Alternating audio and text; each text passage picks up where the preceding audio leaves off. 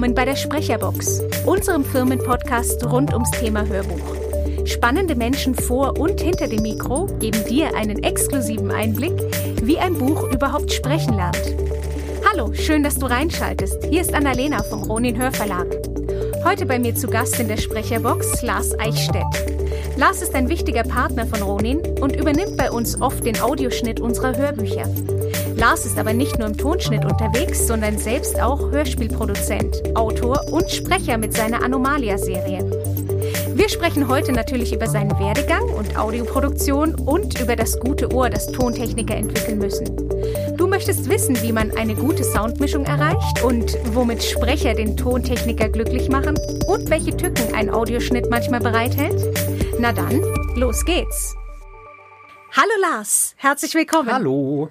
Hallo. Heute wieder mal per Fernschalte und diesmal, glaube ich, von Bayern direkt nach Hessen. Stimmt das? Richtig, genau. Äh, Oberursel, um genau zu sein. Das ist in der Nähe von Frankfurt. Und da hast du dein eigenes Studio dir eingerichtet und da treffe ich dich gerade an. Ja, genau.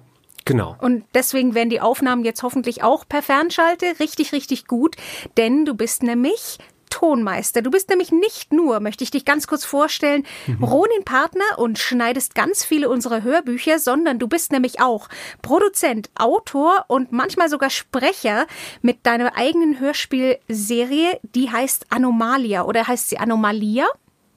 Nee, genau, äh, Anomalia. Genau, Anomalia. sehr, sehr deutsch, sage ich mal, genau. Du, auf deine äh, mittlerweile sehr erfolgreiche Hörspielserie möchte ich gerne gleich nochmal gesondert und ausführlich eingehen, denn das ist zu spannend. Aber zuerst möchte ich natürlich viel über Audioproduktion und Schnitt von dir erfahren und natürlich auch über deine Verbindung zu uns. Mich interessiert mhm. natürlich, wie bist du zu Ronin gekommen? Ja, das war äh, ein sehr lustiger Zufall eigentlich. Das kam über ähm, unseren äh, Instagram-Account. Also im Prinzip, wir hatten äh, äh, Ronin Verlag äh, zu der Zeit äh, abonniert. Mhm. Ähm, da äh, tauchte äh, irgendwann eine Anzeige auf, äh, wo Testhörer gesucht wurden für eben Hörspiele und äh, Hörbücher.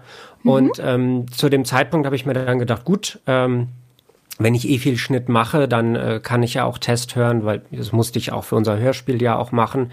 Also habe ich mich einfach mal äh, gemeldet und ähm, war dann mit, mit Käthe in Kontakt und dann haben wir so ein bisschen hin und her geschrieben und äh, dann habe ich äh, schließlich angeboten, ob, ob nicht Interesse besteht eben auch an Audioschnitt und ähm, ja, dann, dann meinte Käthe eben, äh, sie fragt Stanley mal und äh, schließlich ist es dann dazu gekommen und dann hatten wir unseren ersten Auftrag zusammen im Juni, glaube ich, war das. Weißt du noch, welches genau. Hörbuch das war? Äh, das war äh, gar kein Hörbuch, sondern das war ein äh, Deutschkurs, ein türkischer Deutschkurs irgendwie, genau. Da ging es darum, dass eben ganz, also es waren 200 34 Dialoge. Die äh, mussten alle zusammen montiert werden, weil da ging es halt darum, so Alltagsdialoge zu haben für die Leute, um eben ein Gefühl für die deutsche Sprache zu bekommen. Ah, cool. Und da war eben dann die, die Aufgabe, alles zusammen zu montieren aus fünf verschiedenen Sprechern. Das ist schon so ein bisschen so ein Teil, der so ein bisschen schon in den Audioschnittbereich rein geht, sage ich mal, von, von der mhm. Art, wie man damit arbeiten muss, weil da ist es ja auch oft so, Gerade heutzutage wird das in der Regel eher gemacht, dass eben alle Sprecher nacheinander entweder ins Studio kommen oder manchmal auch von zu Hause aus aufnehmen, so wie wir jetzt gerade. Und mhm. aber alle Takes praktisch, alles, was sie sagen, hintereinander weg aufgenommen wird.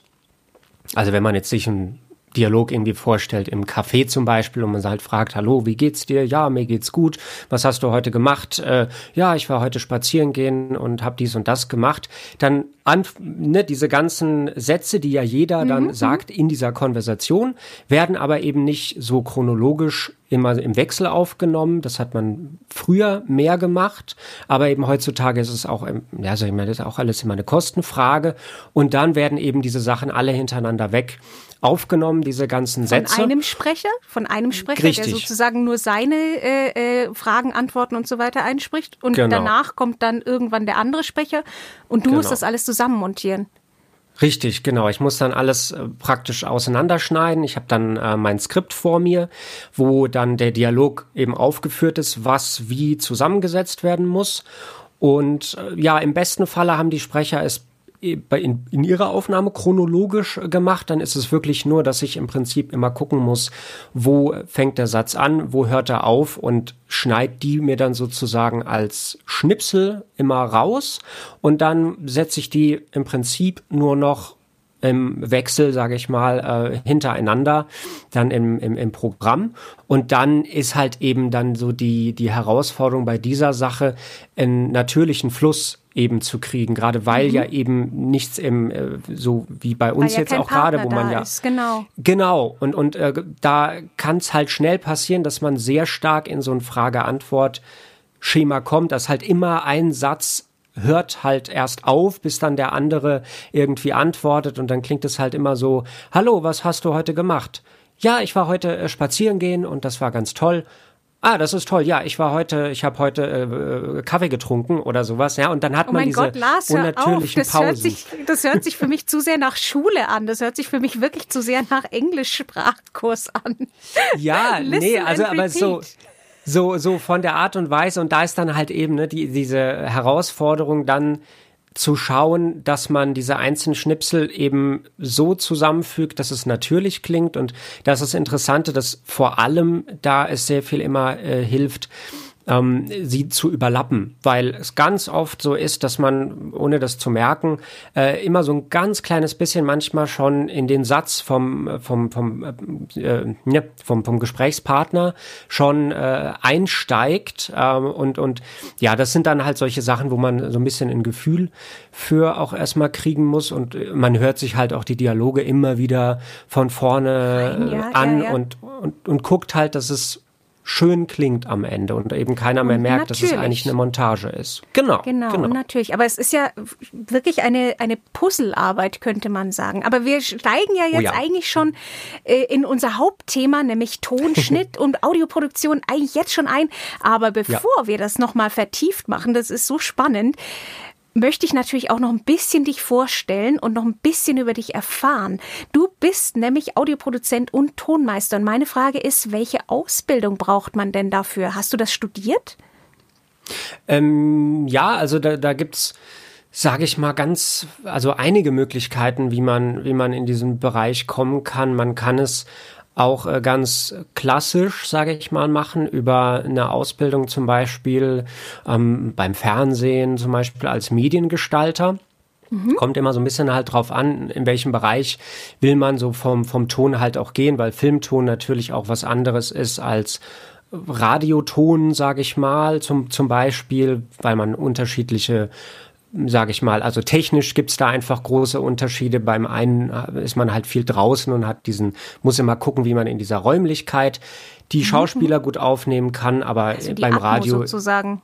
Genau, genau. Und halt immer gucken muss, dass nicht zu viel Raum irgendwie drauf, dass man die Leute alle gut versteht. Und das hat man beim Radio natürlich überhaupt nicht, weil alle schön im abgeschlossenen Studio äh, sitzen. Da gibt's dann aber andere, mhm. ja, Geschichten halt, was eben so Rundfunknormen oder so angeht. Also entweder macht man das über so Mediengestalter zum Beispiel. Es gibt aber auch private Schulen wie zum Beispiel die SAE. Das ist so, ähm, die ist international auch vertreten und hat äh, viele verschiedene Standorte auf der Welt und äh, einige auch hier in Deutschland. Ähm, ist halt dann ein Studio, was man äh, selbst finanziert aber mhm. dort kann man ähm, viel lernen. Eine andere äh, Schule, die es auch gibt, ist äh, die Deutsche Pop zum Beispiel. Äh, Abbey Road Institute in Frankfurt. Also da haben sich einige Schulen in den letzten Jahren gebildet und das ist halt eben immer alles alles privat. Man muss halt immer äh, gucken, natürlich auch eben für sich selbst, was, was, was möchte man, was ist im finanziellen Rahmen natürlich auch selber irgendwie mhm. immer drin. Aber man kann auch theoretisch ansonsten, der Quereinsteigerweg ist theoretisch auch möglich, ist nicht einfach, aber theoretisch, wenn man das Glück hat oder ein Studio zum Beispiel jetzt findet, wo man gut miteinander arbeiten kann und dort das im Prinzip halt über mehrere Jahre natürlich alles Stück für Stück durch die Praxis erlernt und halt so nebenher aber auch doing, die ja.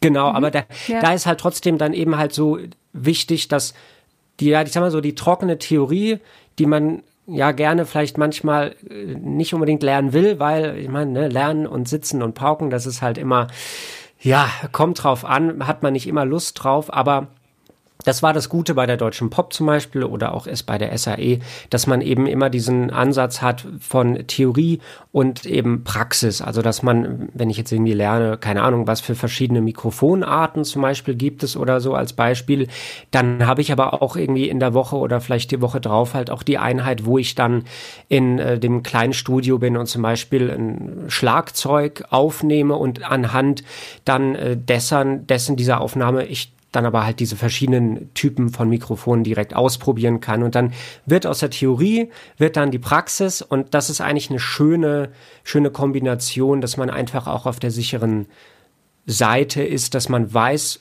was man tut und vor allem auch, das ist ja auch mal wichtig, warum man was tut, damit man mhm. einfach vor allem, wenn mal was nicht funktioniert, keine Ahnung, ich meine, kann immer mal sein, das Mischpult geht nicht, kommt kein Ton raus, dann ist es halt schwierig, wenn man oder schwieriger, sage ich mal, wenn man eben ein paar Grundlagen nicht so kennt, wie so ein wie, wie bewegt sich sozusagen jetzt der Ton, wenn ich jetzt hier sozusagen rede? Wie bewegt sich der denn durch so ein Mischpult eigentlich durch, um einfach genau, auch so zu wissen? Wo kommt er rein und wo kommt er raus? Genau, um Oder halt einfach dann auch, genau, und wenn er halt eben nicht rauskommt, hat man damit halt einfach nur ein bisschen bessere Ansätze und kann halt vorher ein bisschen besser schon ausschließen und muss nicht, äh, sage ich mal, rumsuchen erstmal, was könnte es sein. Aber mhm. Das sind, wie gesagt, alles Möglichkeiten. Das Gute ist eben auch, dass äh, so von meiner Erfahrung her diese Branche auch relativ durchlässig ist. Man, ich glaube, die größte Kunst ist eben die Leute zu finden, mit denen man gut zusammenarbeiten kann, vor allem eben in der Anfangsphase, wo man sich ja alles aufbauen muss. Aber das ist zu schaffen auf jeden Fall. Also ist, und es ist eine tolle Arbeit, kann man sagen, auf jeden mhm, Fall. Mhm. Aber man muss sich ein bisschen in die Technik reinfuchsen. Also man darf auch, wenn man sozusagen ja. Quereinsteiger ist, ähm, darf man sich da nicht äh, nur auf der Praxis ausruhen, sondern es gehört auch ein ganz gehöriges technisches Wissen dazu, dass man auch zum Beispiel mit den ganzen Computer- und äh, Schnitt- und Aufnahmeprogrammen, dass man einfach wissen muss.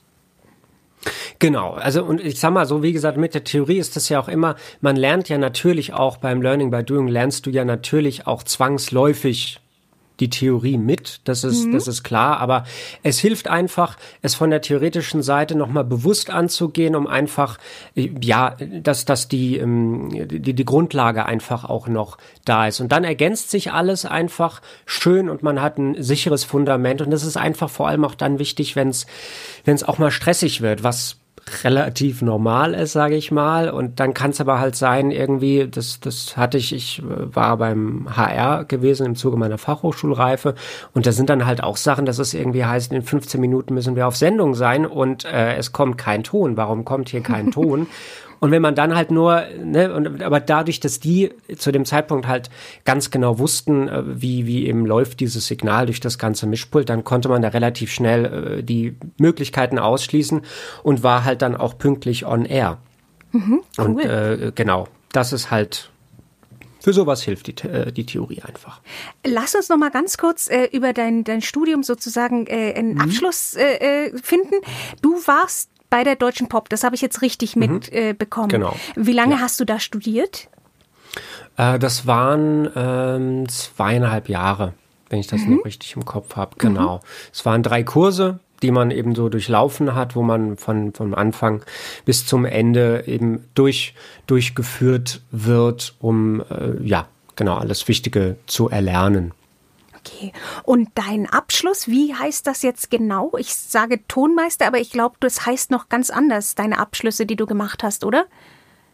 Ja, also, nee, also äh, Tonmeister äh, stimmt auf jeden mhm. Fall. Ähm, die Sache, die man natürlich bei diesen Schulen auch dazu sagen muss, je nachdem ist es äh, halt kein staatlicher Abschluss, was in dem Sinne zwar für die Branche nicht unbedingt ein Problem darstellt, aber es sind immer so Sachen, man muss ein bisschen aufpassen, was man dann halt auf die Visitenkarte oder auf die Webseite halt drauf schreibt, weil es auch bestimmte Namen eben gibt, die darf man nicht einfach so führen, wenn man nicht den Abschluss hier mhm, praktisch mhm. hat. Aber Tonmeister ist gut. Oder wo man auch immer auf der sicheren Seite ist, wenn man einfach sagt Audio Engineer. Wenn wir jetzt über Tonschnitt sprechen und eben auch Tonschnitt jetzt zum Beispiel in Verbindung mit Ronin, ist meine Frage eben der Ablauf. Kennst du den Inhalt der Hörbücher, die du zum Schneiden bekommst, vorab oder schaffst du dir den Inhalt drauf oder wie läuft das ab? Ja, also die Inhalte in der Regel äh, bekomme ich nicht vorher. Also das ist, ähm, sage ich mal, zur Arbeitsweise ist das immer so ein bisschen von den Studios auch abhängig. Also ich kenne mittlerweile zwei Arbeitsweisen. Die eine ist eben, dass ich äh, alle Rohaufnahmen bekomme mit dem, dem Skript, wo, was eben gelesen wurde. Und dann praktisch lasse ich eben die Aufnahme laufen und lese im, im Skript mit. Und wenn ich dann höre, dass da ein Versprecher äh, entstanden ist, dann muss ich eben schauen, wo äh, hat er angefangen, wo, wo hört er auf, nehme den dann äh, raus, muss sozusagen das, was hinten war, natürlich vorne dran schieben, damit die Lücke geschlossen ist. Und dann muss ich eben hören, ist der Übergang gut? Weil das Ziel muss ja bei einem Audioschnitt immer sein, dass keiner merkt, dass man es geschnitten hat. Es muss ja im besten Fall immer so klingen, dass jeder denkt, boah, hat der Sprecher alles hier in einem Zug so äh, gelesen, was natürlich nicht der Fall ist, weil es immer mal irgendwas gibt. Und wenn es im Hintergrund, ich hatte auch schon mal, dass äh, der Hund äh, gebellt hat und dann musste auch der Satz wiederholt werden. Also das ist, das ist eine Möglichkeit. Äh, bei, bei dieser Arbeitsweise äh, lerne ich natürlich, also höre ich natürlich das komplette Hörbuch selber auch. Ähm, andere Arbeitsweisen, die ich im HR damals kennengelernt habe und die hier bei Ronin auch gemacht werden, ist, dass immer an den Versprechern werden Marker gesetzt, also Markierungen. Und dann springe ich nur von Markierung äh, zu Markierung und äh, habe dort oft aber auch ähm, das Skript äh, mit offen, um halt einfach sicher zu gehen, dass man nicht zu viel oder zu wenig dann halt auch wegschneidet. Das heißt, dann höre ich natürlich nur die Stellen, die ich auch bearbeite und dann kann ich so ansatzweise kriegt man natürlich dann dadurch schon mit, was in dem ganzen Hörbuch ähm, passiert, aber den Inhalt kriege ich in dieser zweiten Variante dann nicht nicht wirklich mit. Da geht es einfach dann nur darum, eben alles rauszunehmen, was da nicht reingehört, weil das natürlich auch zeitmäßig effektiver ist bei der anderen Arbeitsweise habe ich, je nachdem, ist natürlich auch immer davon abhängig, wie oft hat sich vielleicht auch ein Sprecher versprochen, was, mhm. wie viel muss man halt äh, da schneiden. Ist so, aber im Prinzip meistens etwa drei Zeitstunden für eine Stunde Hörbuch, was man am Ende faktisch, sage ich mal, dann hören kann. Die ersten Variante, wo man wirklich alles mitliest. Und bei dieser Markersprunggeschichte, sage ich mal, da ist es oft gar kein Problem, wirklich in einer Zeitstunde auch ein, eine Stunde Hörbuchmaterial zu schneiden. Also das mhm, ist halt, mhm. beide, beide Varianten haben ihre Vor- ähm, und Nachteile, aber das kann man so sagen vom, vom Grundablauf im Prinzip. Also ist der Markerschnitt im Prinzip der Zeit und vielleicht auch der kostengünstigere und der andere ist dann vielleicht der feinere, wenn du wirklich alles, alles, alles mitliest. Meine Frage ja. wäre, äh, wenn du gerade sagst, äh, Pausen und dann schiebe ich natürlich so zusammen, dass es äh, stimmt, äh, ist natürlich klar, äh, wenn der Hund bellt oder wenn, wenn zu viel geatmet wird oder sich versprochen wird oder Schmatzer, das schneidest du alles raus. Aber gerade die Pausen interessieren mich. Denn natürlich sind Pausen durch die Absätze in, in Texten vorgegeben, aber ähm, wie soll ich das sagen? Steht dir das manchmal auch ein bisschen frei oder nimmst du dir da manchmal die Freiheit, die Dynamik ein bisschen anzupassen? Also da vielleicht ein bisschen sozusagen nachzuziehen? Ja, das ist, das ist eine Sache, wo man ein bisschen ein Gefühl für kriegen muss, einfach mit der Zeit. Da hilft es sehr, wenn man eben selber auch Hörbücher hört, ähm, weil am Ende, sage ich mal,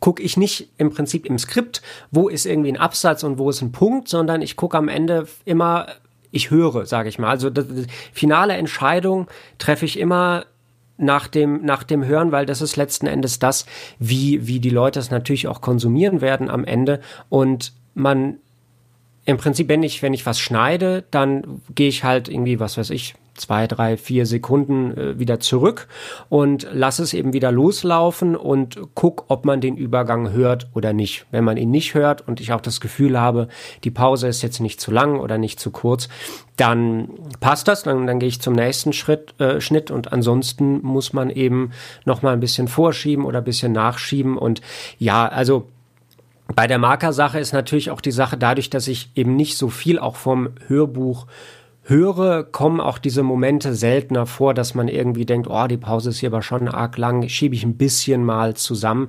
Das hat man bei der ersten Variante eben mehr und ich sag mal so, da ist halt immer so die, die Grundregel, so was ich halt auch gehört habe, lieber zu lang lassen als zu kurz, damit es nicht gehetzt klingt.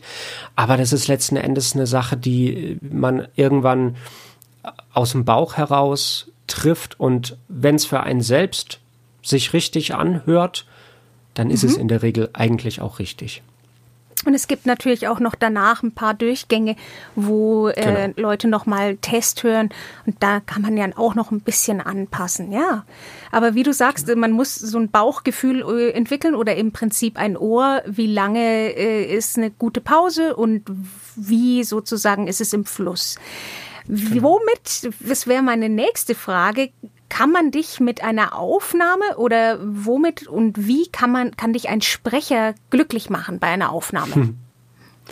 Ja, das ist äh, sozusagen, kommt drauf an, äh, in welcher Hinsicht ich das Ganze jetzt betrachte, sage ich mal. Also im Hinblick auf natürlich das reine, reine Hören ist natürlich toll, wenn einfach man, man merkt, dass der Sprecher in der ganzen Welt richtig schön äh, drin ist, was ja bei Runin auch äh, immer ja gemacht wird, dass auch wirklich die Charaktere unterschiedliche Stimmfarben bekommen. Und äh, dann ist das, sage ich mal, dann ist es gar nicht mehr so viel, fühlt sich gar nicht mehr so viel an wie Arbeit, sondern ist halt wirklich mehr einfach auch man, man genießt das, äh, das, das Hörbuch einfach, also wenn es einfach schön gelesen ist. Äh, von der, von der Arbeit, von der technischen Seite freue ich mich natürlich auch immer besonders, wenn einfach wenige Versprecher da sind, weil dann kann man, dann muss man sozusagen weniger machen in dem Sinne. Mhm, äh, mhm. also das deswegen das sind diese diese zwei Sachen. Im alleridealsten Fall hat man eben einen Sprecher, der äh, alles ganz toll vorträgt und irgendwie mhm. sich kaum verspricht, das ist natürlich so fürs Arbeiten fast mhm. mit mhm. am schönsten, ja. Aber, ne, aber nicht notwendig. Und das wäre dann auch das sozusagen im Umkehrschluss, was dich auf die Palme bringt und anstrengend sein kann, wenn es einfach unglaublich viele Marke in einer unglaublichen kurzen Zeit gibt oder eben wahnsinnig viele Versprecher, wenn du nach Skript gehst. Ja, ja, das ist äh, das äh, gibt's natürlich auch manchmal. Ähm, da hilft mir, glaube ich, immer auch so ein bisschen, dass ich ähm, die andere Seite halt auch kenne und weiß, wie es auch ist, wie wenn man vor dem Mikrofon sitzt und man einfach entweder hat man einen schlechten Tag oder man ist zum ersten Mal im Studio, man ist aufgeregt und dann passiert es einfach manchmal, dass es irgendeinen Satz gibt, den man dann irgendwie halt zehnmal macht. Und äh, klar, bin ich natürlich auch ehrlich, dass man beim Schneiden natürlich da dann auch irgendwann mal sitzt und so denkt, so, ach Gott, äh, ne, jetzt haben wir es schon so oft gemacht. Ich würde gern endlich mal zum nächsten Schnitt kommen. Aber ich sage mal so, das, das gehört auch mit dazu und oftmals ist es ja auch so, dass die Sprecher auch sehr sympathisch damit umgehen und dann hat man daraus dann meistens äh, schöne Outtakes auch mal, wo man dann äh, auch mal was zum, zum Schmunzeln hat. Also von mhm. daher ist, äh, ja. Ist das eigentlich auch, jetzt, das ist ein schöner Teil der Arbeit. Ja, ja. Wir haben jetzt ähm, schon ganz viel über das Bauchgefühl gesprochen oder das Ohr, das man entwickelt. Ähm, was muss denn von deiner Sicht aus ein guter Tontechniker oder Audiomeister mitbringen? Welche Fähigkeiten? Ja, also ich würde es mal aufteilen in einmal, worum geht es bei der Aufnahme und worum geht es beim beim Schnitt, weil ich finde, beide Disziplinen haben äh, ganz wichtige äh, Punkte, wo, wo wichtig ist einfach, dass man sich darauf ähm, trainiert, weil es ist, es ist absolut eine Trainingssache. Am Anfang hört man nicht so viel wie, wie später, aber was halt einfach sehr wichtig ist, dass man zum einen hört, ob der Sprecher die, die Worte richtig ausspricht, ob er Worte vergisst, ob er sie austauscht aus Versehen. Das kann auch ganz schnell einfach mal passieren. Und halt auch eben zu wissen, wie muss ich jetzt damit umgehen? Und das ist dann halt immer eine Sache, die halt dann da absolut kundenabhängig ist. Es gibt die Kunden, die sagen, nee, ich will das alles 100% so, wie es da steht, äh, will ich es aufgenommen haben und wenn da irgendein ander, anderes Wort steht, äh, gesagt wird, was da nicht steht, dann müsst ihr das nochmal neu machen. Das sind natürlich die anstrengendsten Aufnahmen, weil man halt ganz konzentriert mitlesen muss und immer gucken muss, dass ja alles passt. Meistens ist es ja aber Gott sei Dank ein bisschen lockerer. Da ist das eine oder andere nicht so wild. Aber ähm, das ist halt eben was einfach, dass man aufmerksam ist, äh, dass man sich lange konzentrieren kann über mehrere Stunden und halt auch hören mhm, kann, ob mhm. solche Sachen wie Störgeräusche irgendwo sind. Ist er an den, was weiß ich, ne, sowas man haut irgendwie gegen den Tisch oder an Notenständer oder sowas. Mhm. Und wenn das in den Pausen passiert, kann man es natürlich rausnehmen. Aber wenn es im Satz ist, das ist dann immer doof, weil das äh, manche oder vieles kann man im Schnitt lösen aber manches halt auch nicht. Und dann ist halt immer so dass die Sache, wie viel Zeit ist da, kann man nochmal die Aufnahme wiederholen lassen, dann muss der Sprecher nochmal kommen oder muss man es eben drin lassen. Also ja, das sind halt Sachen und äh, eben halt auch darauf achten können, dass, dass die Technik funktioniert. Ähm, mhm. Aber auch, und ich glaube, das ist ein, auch ein, für mich ein sehr wichtiger Punkt, dass man lernt auch, ja, sage ich mal, Empathie für die Leute zu entwickeln, die vor dem Mikrofon sitzen und einfach zu schauen und irgendwie ein Gefühl dafür zu bekommen, wie es denen geht sage ich mhm, mal mhm. auch einfach, weil gerade wenn man irgendwie, wenn man jetzt ja eine Hörbuchaufnahme macht, dann ist man ja manchmal wirklich fünf Tage, acht Stunden beschäftigt und sozusagen isst irgendwie mal schnell eine Pizza zwischendurch ähm, mittags und ansonsten sitzt man da. Und gerade die Sprecher, ich meine, die sitzen dann oft in dieser kleinen Kabine, irgendwie in einem kleinen Raum, der mit Schaumstoff abgedichtet ist, dunkel manchmal und irgendwie äh, sind halt auch nur Menschen, sage ich mal und deswegen waren das immer so Sachen, dass ich halt einfach immer geguckt habe, geschaut wird er irgendwie müde, dann halt zu gucken, dass man mal eine Pause macht oder wenn man auch merkt, irgendwie er wird frustriert, weil irgendwie es klappt nicht so, vor allem bei diesen Sachen mit vielen Versprechern, merkt man einfach mhm, irgendwann, mhm. okay, jetzt kommt so ein Punkt und da ist dann einfach gut, wenn man, kommt natürlich auch immer drauf an, was das für eine Person ist, ob man einen guten Draht zueinander kriegt, dass man aber im Zweifel halt immer einfach auch mal sagt, komm, lass uns mal eine Pause machen dass man mal rauskommt, frische Luft schnappen, mal was trinken und so weiter. Also auch eben die menschliche Seite zu, zu trainieren, das äh, hilft enorm einfach für die ganze Atmosphäre. Und das habe ich auch bei, bei unseren Hörspielaufnahmen immer, immer gemerkt, dass sich da auch Sprecher einfach auch für, für bedanken, weil man dann einfach, alle haben, sage ich mal, eine eine schöne Zeit. Und ich meine, das sind so viele Stunden, die man dann miteinander verbringt. Und da versuche ich halt eben auch immer zu gucken, dass man da mhm. die Zeit möglichst schön einfach eben äh, immer miteinander immer verbringt, ja. Genau, mhm, genau. Ja. Das ist halt, also das ist sozusagen für die, für die Aufnahme und beim Schnitt halt eben dann ganz wichtig, einfach eben dieses, dieses Gefühl zu entwickeln für den Fluss. Wie viele Pausen sind gut, was ist zu lang, was ist zu kurz und wie schneide ich eben die Versprecher raus oder was halt auch manchmal eben ist, was halt ganz gemein ist, wenn irgendwie ein Ende von einem Wort irgendwie abgeschnitten ist oder sowas, irgendwie bei einem und fehlt irgendwie das T hinten, dann halt aber auch irgendwie äh, ein Gefühl dafür zu kriegen, wie, wo kann ich vielleicht aus dieser Aufnahme an anderer Stelle mir diesen kleinen Schnipsel sozusagen klauen und hinten dran setzen und damit das mhm. Wort wieder kom komplett machen und ja, das sind, das sind, glaube ich, auch solche Sachen. Und ähm, ah, ja, doch so noch ein, ein Punkt, der mir noch einfällt zum Thema Gerne. ist Regie. Regie mhm. halt, das ist immer so eine Sache. Meistens, wenn ein Regisseur dabei ist, dann muss man sich da meistens Gott sei Dank keine Gedanken drum machen. Aber es gibt's auch, dass man natürlich selber auch mit Regie machen muss. Und da ist dann halt auch eben ganz wichtig, sich da eben im besten Falle von Leuten auch ein bisschen was abgucken zu können, wenn man da irgendwie eine Möglichkeit hat und da halt auch eben ein Gefühl dafür zu kriegen, was braucht die Geschichte halt in dem Moment, wie sind die Charaktere und muss ich vielleicht bei dem Sprecher hier und da noch mal ein bisschen nachhelfen oder passt das von der von der Leistung, sage ich mal. Also das sind mhm. ja mhm. sind viele Sachen, die man aber alle mit der Zeit lernt. Also das klingt vielleicht jetzt nach voll viel und wer sich vielleicht damit beschäftigen will, äh, äh, soll sich jetzt nicht abschrecken lassen davon. Um Gottes Willen auf gar keinen Fall. Das ist alles eine reine Trainingssache und das ist das Schöne auch daran. Äh, das kommt alles mit der Zeit. Man muss sich einfach die Zeit geben, die es braucht. Und das Interesse, aber dann irgendwann sagst genau, du, ja. kommt das Gefühl, dass man sagt, und jetzt stimmt's. Richtig, auf jeden Fall. Okay. Richtig, genau. Hm. Wir haben es ja jetzt schon ein paar Mal anklingen lassen und zwar äh, bist ja nicht nur sozusagen im Hörbuch und äh, im synchronen Voiceover etc. unterwegs, sondern auch im Hörspiel. Du hast ja immer mehrere Berufe gleichzeitig, nämlich neben Tonschnitt, Tonmischung für andere hast du nämlich noch dein eigenes Baby sozusagen, dein Hörspiel Anomalia. Und das ja. gibt's, glaube ich, seit 2016, glaube ich. Ja, also 2016 ist die Idee entstanden. Äh, das war, ich, äh, ich hatte irgendwann abends, hatte ich einen, einen Film geguckt oder eine Serie. Ich weiß heute leider nicht mehr genau, was es war.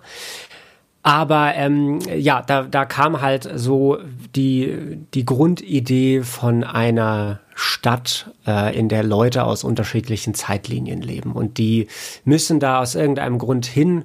Und ähm, ja, da, da ging es im Prinzip los und dann reifte diese Idee äh, relativ lange. Also ich bin da immer äh, jemand, ich muss im Prinzip die Idee meistens immer komplett ausformuliert haben, bevor ich irgendwie zu jemandem hingehe ähm, weil mir das sonst mhm. selber immer zu unfertig wirkt. Und dann dauerte es tatsächlich bis ähm, Juni 2016. Mhm. Ähm, zu der Zeit war ich noch an der Deutschen Pop und habe da nämlich auch den äh, Synchronsprecher gemacht. Das sind auch drei Kurse.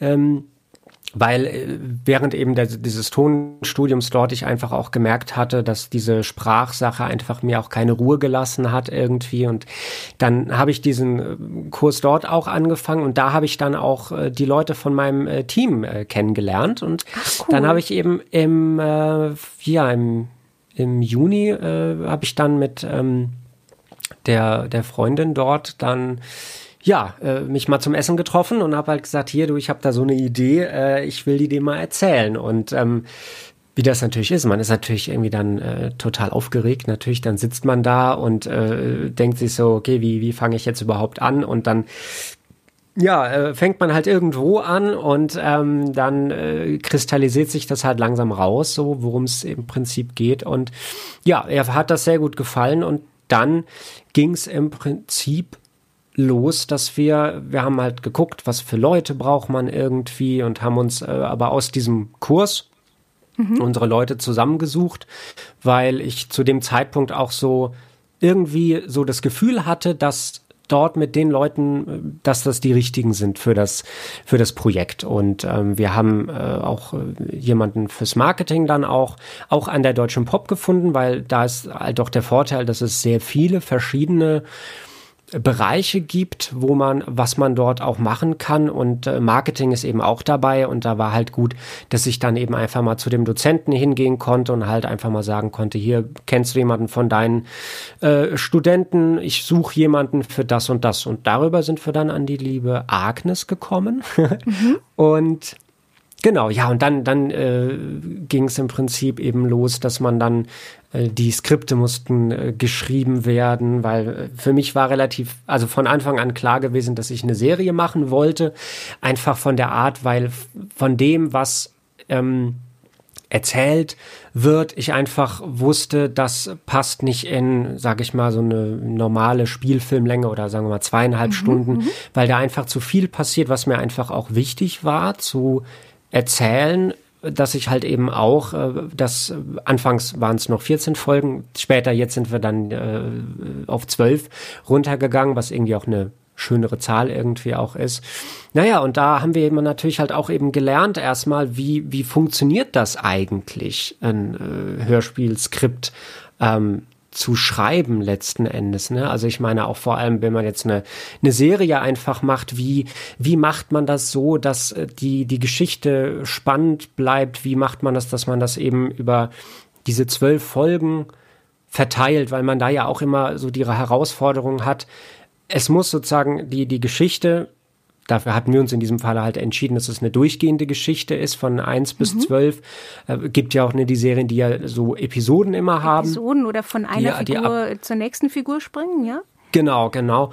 Und da mussten wir eben auch erstmal ja Erfahrungen sammeln und das war mhm. sehr spannend und es auch als ja Autor auch äh, zum Teil eine, eine sehr schmerzhafte Erfahrung gewesen, weil okay, man natürlich, weil? wenn man im, ja, weil wenn man natürlich im Team zusammenarbeitet und dann ist es halt so, sage ich mal, ich weiß es noch ganz genau. Ich hatte die erste Folge geschrieben und war äh, total stolz darauf. Und dann haben wir halt im Team abends die mal besprochen und ja, wir haben das Ding halt einfach auseinandergenommen und es war eigentlich kein, kein Satz sozusagen blieb eigentlich bestehen. Überall wurde sozusagen äh, in dem Moment wirkte es für mich halt so natürlich äh, dran rum gemeckert, sage ich mal. Okay. Und am Ende äh, nach dem nach dem Meeting habe ich so gedacht, ich äh, lasse das schreiben, ich kann ja gar nichts. Und okay, das okay. ist aber so dieser das ist dieser Punkt, glaube ich, der aber sehr wichtig ist, als Künstler auch eben zu lernen, das zu trennen. Mhm. Kritik bedeutet ja nicht, dass man selber irgendwie, zum einen bedeutet es nicht unbedingt, dass man selber schlecht ist oder auch vor allem hat es auch nichts mit einem persönlich zu tun, äh, sondern es ist einfach, es ist Teil des Arbeitsprozesses und es ist, sage ich mal, auch immer natürlich die Frage, was, äh, was, was möchte ich erreichen mit dem, was ich äh, im Prinzip schreibe, weil man natürlich auch sagen kann einfach, äh, nee, das ist meine Kunst und das habe ich mir genau so gedacht und das bleibt auch so. Mhm, was genauso vollkommen legitim ist. Es ist halt die, die so ein bisschen die, sage ich mal, Gefahr vielleicht ist da halt eben, dass es nicht so viele Leute erreicht, wie es vielleicht könnte. Und das ist halt bei manchem Stoff halt dann sehr schade, weil der vielleicht viel Potenzial eigentlich hat, aber einfach eben die Sätze vielleicht zu verkopft sind oder irgendwie man irgendwie der Satz über fünf Seiten geht, also gefühlt, ja. Und ja, es ist einfach der Feinschliff, sage ich mal. Es ist wie, mhm. wie, wie bei allem, man hat erstmal das grobe Gerüst und dann geht's halt eben an den, an den Feinschliff und ich habe halt gemerkt, es am Ende, es tut der Sache eigentlich nur gut. Man muss Wenn so einen mehrere, Mittelweg finden. Ja. Mhm. Genau, es ist halt so das Ding, man muss eben so, glaube ich, dann irgendwann für sich den Mittelweg finden, welche Sachen, also auf welchen Sachen bestehe ich halt auch als Autor wiederum am Ende und welche Sachen gehen so eben in die Kategorie, das liest sich schöner oder es ist verständlicher, weil ich meine, das Schlimmste ist, dass irgendwie jemand irgendwie dein Buch liest oder sowas und halt dann am Ende dir sagst, ja, also ich verstehe überhaupt nicht, warum will die denn alle umbringen? Also es okay. gibt alles überhaupt keinen Sinn irgendwie. Mhm. Und das ist dann halt blöd, weil dann bist du halt als Künstler natürlich erst recht vielleicht geknickt, weil du denkst so, oh, das war doch irgendwie alles so eine tolle Idee und jetzt findet es jeder blöd. Ach Mann, ne?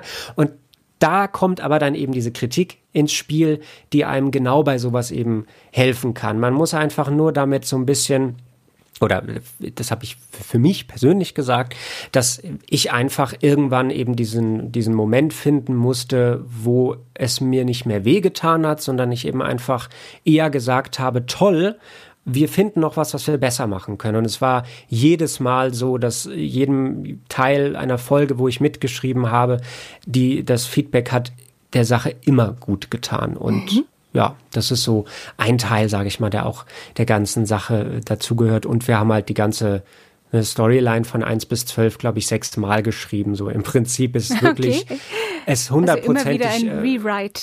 Ja. ja, genau. Man hat immer wieder Sachen behalten, die gut waren, aber vieles halt wieder auch äh, weggeschmissen und so über diese vielen Durchgänge, sage ich mal, ist dann am Ende das, hat sich das rauskristallisiert, was dann auch eine schöne, äh, ja, mhm. Geschichte in sich gibt. Also im Prinzip ein Destillat von den Ideen. Und es ja, wird genau, mit jedem genau, Durchgang richtig. besser. Okay. Richtig, du, äh, genau. lass mich, lass mich doch noch mal ganz kurz zusammenfassen. Also, ja. ihr habt euch alle sozusagen noch im Studium zusammengefunden, ihr als Anomalia Crew. Es mhm. ist auch super praktisch natürlich, weil ihr hattet auch äh, Unterstützung von euren äh, Profs, die dann euch ja. auch weiterhelfen konnten. Ähm, mhm. Es geht in Anomalia nur, dass ich das nochmal äh, äh, erwähne und äh, richtig äh, verstanden habe. Es geht um verschiedene Zeitlinien und parallele genau. Realitäten. Und da mhm. reist ihr durch und es gibt äh, zwölf Folgen. Habe ich das auch richtig ja, verstanden? Genau. Super. Ja, ja. Und bei Anomalia, du schreibst, äh, also du hattest die Grundidee natürlich, du schreibst die Bücher oder du, äh, beziehungsweise die Folgenbücher oder du hast mitgeschrieben. Du sagst ja, es ist ein genau, Gemeinschaftsprojekt. Wir sind immer vier Leute gewesen. Du bist genau. Produzent genau. und du bist ja auch Protagonist. Das heißt, du sprichst ja auch eine Figur selber ein. Also Genau. eigentlich plötzlich Genau. findest du dich auf der anderen Seite des Mikros. Magst du das gerne? Ja, Ja. ja. Es ja, ist anders als jeden Fall. Ja, ja, ja, auf jeden Fall. Also ähm, synchron habe ich auch ein ganz kleines bisschen ähm, Erfahrung mal gesammelt. Das ist halt eine ganz andere Geschichte, weil man halt extrem ähm, on point sagen, sein muss. Also im Sinne von, du, man, man, man steht ja in dieser Kabine und man hat den Bildschirm vor sich und man hat so eine Art Countdown, 3, 2, 1 und dann im Prinzip musst du loslegen und musst gucken, dass du dann die Emotionen vom Charakter vor dir, vom Schauspieler erwischst. Du musst gucken, dass du eben auf äh, die Lippenbewegungen sprichst und darfst nicht zu kurz sein, nicht zu lang sein und man hat tausend, den Text muss er auch noch irgendwie dir entweder gemerkt haben oder irgendwie im Skript irgendwie halt lesen und das sind halt alles Sachen, die entfallen beim Hörspiel halt komplett. Du kannst, da kann man bist sich halt komplett frei. Eher aufs, Spielen dann konzentrieren. Ja, total. Ja, also es ist ja. auch wesentlich entspannter einfach, weil man alles, man kann frei sein Timing natürlich setzen. Klar hat man den, den Regisseur natürlich, der in dem Sinne äh, immer das letzte Wort eigentlich hat. Ähm, was in unserem Fall aber sehr äh, praktisch war, weil der war unter anderem ich und die, die Freundin auch. Also von daher Okay. ähm, äh, war man da, äh, aber es ist, äh, ehrlich gesagt, für mich macht es keinen Unterschied, ob ich ähm, mich selbst, äh, bei mir selbst Regie führe oder von jemandem ähm, geführt wäre, weil, weil ich einfach auch gerade was, was mich selbst angeht, sehr, sehr, sehr, sehr kritisch bin und ähm, ja, das auch immer sowas ist, wo dann an den Aufnahmen manchmal auch so ein bisschen, ähm, ja, einfach halt auch hilfreich war, dass ähm, die Freundin dann auch eben die Regie für mich dann auch oft gemacht hat bei meiner Rolle, weil ich mich sonst einfach komplett in irgendeinem Take, glaube ich, irgendwann einfach verloren hätte und das ist dann unsinnig. Aber ähm, genau, also es ist, äh, es ist eine, eine- andere eine andere Sache eben das Hörspiel. Es ist vielleicht, kann man sagen, äh, ja, ruhiger, würde ich mal sagen. Aber es hat natürlich trotzdem die gleichen Anforderungen wie bei Synchron, was halt eben das Schauspiel angeht. Das ist halt natürlich dann der ganz große Punkt.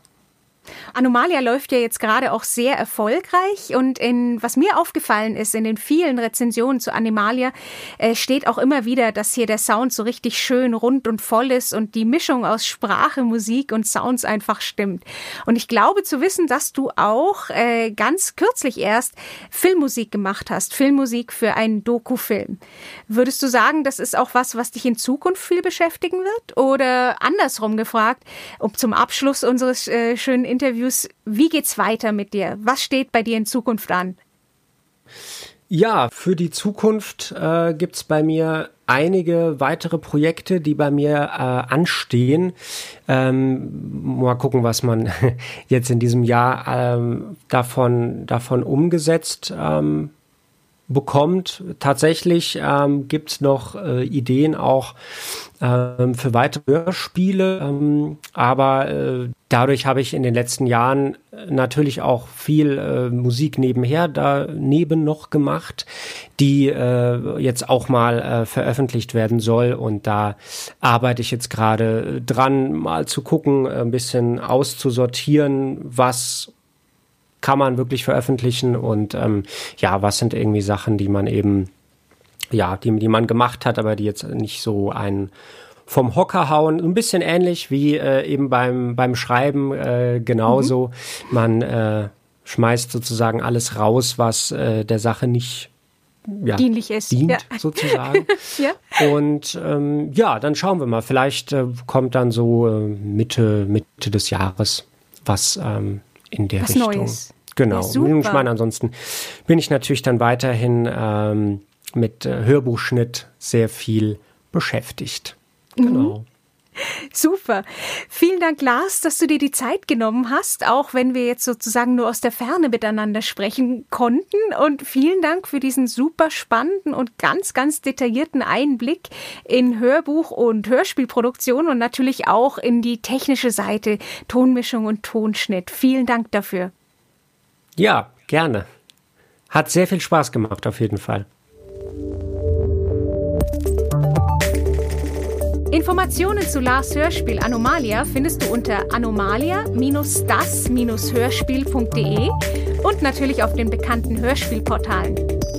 Und um einen Eindruck von Lars Schnittkünsten zu bekommen, kannst du einfach mal in die Produktionen des Ronin Hörverlags reinhören unter www.ronin-hörverlag.de. Das war's wieder für heute. Vielen Dank fürs Zuhören und bis zum nächsten Mal, wenn es wieder heißt Willkommen bei der Sprecherbox.